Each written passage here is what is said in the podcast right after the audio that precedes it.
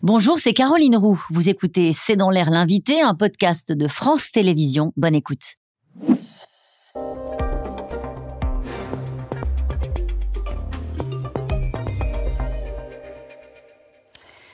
Bonsoir à toutes et à tous, c'est dans l'air d'invité. Je reçois ce soir Roselyne Bachelot. Bonsoir. Bonsoir. Merci d'avoir accepté cette invitation. Vous publiez 682 jours, le bal des hypocrites, chez Plomb, qui raconte votre passage au poste de ministre de la Culture du gouvernement de Jean Castex. Mais aujourd'hui, en cette veille de journée de mobilisation contre les retraites, je voudrais aussi rappeler que vous avez été ministre de l'écologie de 2002 à 2004, au moment de la loi Fillon, que vous avez été ministre de la Santé de 2007 à 2010, au moment de la réforme des retraites portée par Éric Woerth. Donc le politique face à la rue, vous connaissez. Euh, est-ce qu'au fond, ça fait toujours peur quand on est ministre? Euh, ça fait ni peur, ni, ni c'est pas une réjouissance non plus. C'est quelque chose qu'il faut traiter avec beaucoup de sang-froid jamais rompre les fils du dialogue. Le pouvoir dans une démocratie euh, représentative n'est pas dans la rue, chacun doit rester dans, dans son rôle. Euh, c'est que, voilà, il faut traiter les manifestants avec considération, mais ne pas leur passer le pouvoir. Par le passé, quand vous avez été euh, dans un gouvernement qui était confronté à la rue, on commence toujours en disant on tiendra, etc. Comment se passe ce moment où parfois il y a des fissures au sein du gouvernement? Quand vous remontez dans vos souvenirs, est-ce que c'est toujours un bloc, un gouvernement, face euh, à une contestation sociale bah, Quels sont les souvenirs que vous en avez J'ai vécu un moment, alors pas comme ministre, mais comme député, au moment du renoncement euh, de la proposition de Dominique de Villepin sur les fameux contrats. Euh, les CPE Les CPE, voilà, où finalement on a bien vu qu'il y avait eu un, misfit entre le président de la République qui annonce, sans aviser son Premier ministre, qu'on abandonne d'ailleurs avec une sorte de, de construction juridique absolument, absolument improbable. J'ai vu aussi euh, réfléchir en négociation avec Sarkozy. Je faisais partie du pool des quatre ministres sociaux. Euh, j'ai vu le moment où le président de la République a dit non, on n'ira pas jusqu'à 73 ans, on ira jusqu'à 62 ans. Euh, j'ai moi-même vécu une contestation en tant que ministre de, de la Culture sur les intermittents, sur le blocage des salles, des salles de spectacle. j'ai voulu, moi, je, vais toujours au devant des, des manifestants et ils occupaient l'Odéon. Ils ont été très surpris de me voir arriver euh, à l'Odéon pour discuter, pour discuter avec eux. Ça veut dire qu'il y a un moment où il faut savoir jusqu'où ne pas aller. Ça veut dire qu'à un moment donné, il faut avoir l'expérience de sentir le pays. On se pose cette question parce que celle qui est en première ligne aujourd'hui, c'est Elisabeth Borne. Vous en parlez dans votre livre. Euh, d'ailleurs, vous écrivez que vous avez envoyé un petit SMS à Emmanuel Macron en disant c'est pas mon travail, je me mêle de ce qui me regarde pas mais je vais quand même lui dire que c'est elle. Pourquoi vous étiez si sûr de votre coup? Parce que j'ai été pendant deux ans la collègue d'Elisabeth Borne. J'ai une admiration, un respect pour cette personne est pas facile au premier abord. Je dis qu'elle est rugueuse, mais euh, c'est une femme de c'est une femme de confiance. Je sais exactement jusqu'où elle veut aller. Alors je ne suis pas évidemment dans son cerveau, mais je sais que euh, elle sait très bien ce qu'elle peut lâcher. De la solidité, du courage, une parfaite connaissance des dossiers écologiques et sociaux, une sensibilité de gauche, et elle tiendra la marée devant la meute, la meute hurlante des députés insoumis. Hmm, c'est ça parce que euh, certains pourraient la voir comme une techno un peu froide qui ne saura pas toucher le cœur des Français. Elle est, elle est tout sauf froide, Elisabeth Borne. Euh, c'est une femme d'une très grande sensibilité. Elle s'emploie à le cacher et je n'ai jamais compris pourquoi elle s'employait autant à le cacher d'ailleurs. Hein. Sur le climat général, et puis après on va rentrer plus précisément dans votre euh, livre, mais quand vous voyez que certains syndicalistes appellent à couper l'électricité, des permanences des élus qui voteraient cette réforme, qu'est-ce que ça raconte du climat dans lequel on est aujourd'hui? Je suis évidemment profondément choqué. C'est tout à fait dans la tradition, enfin, c'est pas une tradition justement, mais dans ce mouvement qui a voulu euh, qu'on mette le feu à, une habitation particulière, qu'on mure euh, le jardin d'une députée, euh, des violences qui sont contre les élus. Il y a toujours eu des violences contre les élus, mais on a vu des pancartes absolument incroyables au moment du mouvement des Gilets jaunes, appelant au meurtre du président de la République, tenant des propos insensés. de ces violences-là, vous, de ces intimidations-là? À l'épouse du président. Oh oui, moi j'en ai vécu, on a envahi ma permanence, on y a mis des veaux, on les a remplis de purin, euh, on, a, on a envahi mon domicile privé. Enfin, oui, oui, oh, je traite ça avec euh, le sang-froid des vieilles troupes. C'est ça. Et euh, quand il y a des mobilisations sociales, souvent il y en a qui font la leçon. En tout cas, qui donnent des conseils. C'est le cas de François Hollande qui été invité chez nos confrères de France Inter. Je voudrais vous le faire écouter pour qu'une réforme soit acceptée, et donc acceptable, il y a deux conditions à réunir.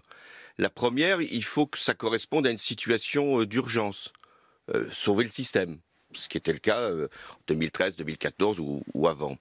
La deuxième condition, c'est que la réforme soit juste. Or, aujourd'hui, ces deux conditions ne sont pas réunies. Alors? Je ne suis pas d'accord avec Bon. lui, parce qu'une réforme, justement, si elle est faite dans l'urgence, est à mon avis une mauvaise réforme. Les réformes, il faut qu'elles soient justement, qu'elles elles soient anticipatrices. Et puis, euh, c'est pas. Si on pouvait faire une reproche, un reproche à cette réforme, c'est pas d'être injuste, c'est d'être sans doute un peu juste. Un peu juste, c'est-à-dire C'est Il n'aille pas assez loin Oui, elle va pas assez loin. Les, les déterminants sur lesquels elle se les fixée, en particulier les projections de gains de productivité et euh, la- le, le taux de chômage qui a été envisagé. À mon avis, je ne veux pas jouer les, les pitis, Mm. mais avant dix ans, on y revient hein, sur Mm. une nouvelle réforme des retraites. un, un président qui n'a pas fait de réforme euh, a raté son quinquennat, il paraît. hein. La réforme des retraites, ça fait partie des, des fondamentaux.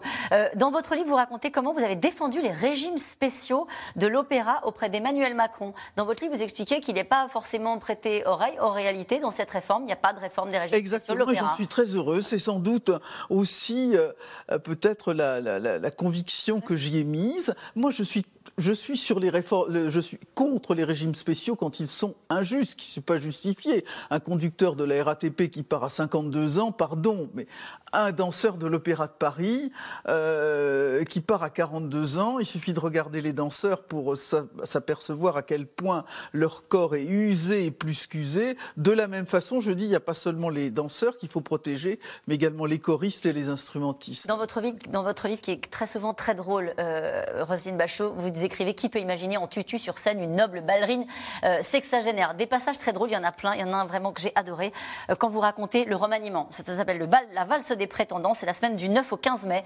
Et là, vous vous amusez parce que vous voyez dans la presse tous les noms défilés des successeurs potentiels. Donc j'en cite quelques-uns.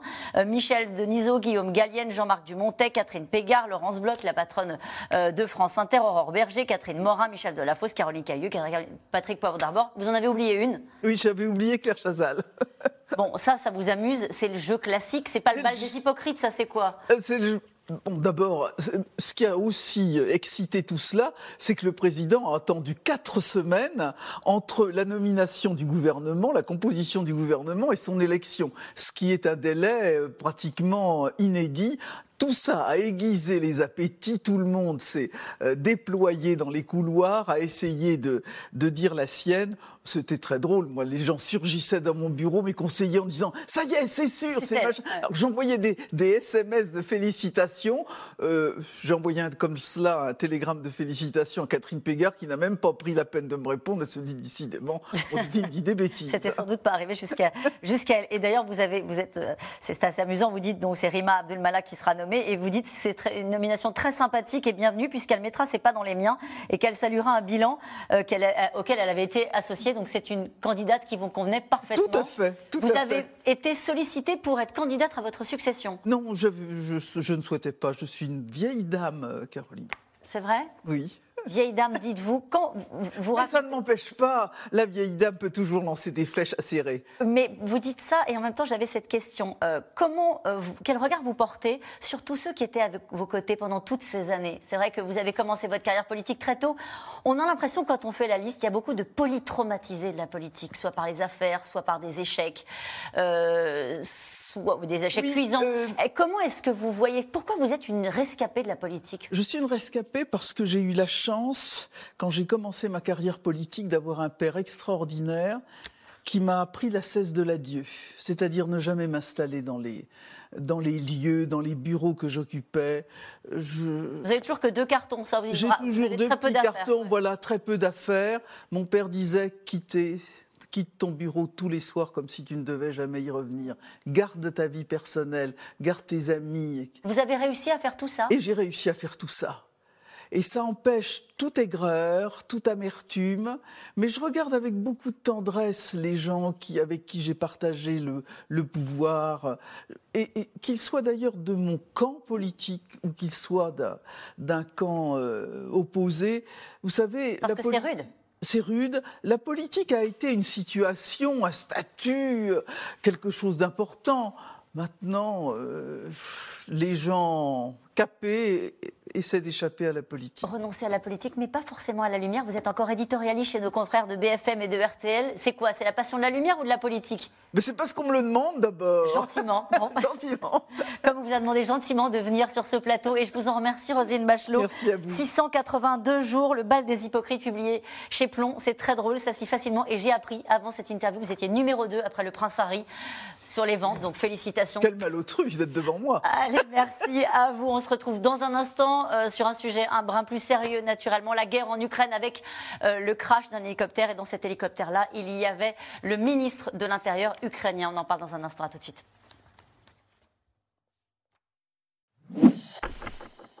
Merci d'avoir écouté C'est dans l'air. Comme vous le savez, vous pouvez désormais écouter l'intégrale, mais aussi l'invité ou vos questions à nos experts. Tous ces podcasts sont disponibles gratuitement sur toutes les plateformes de streaming audio. Et pour le replay vidéo, c'est sur France.tv, bien évidemment. À bientôt.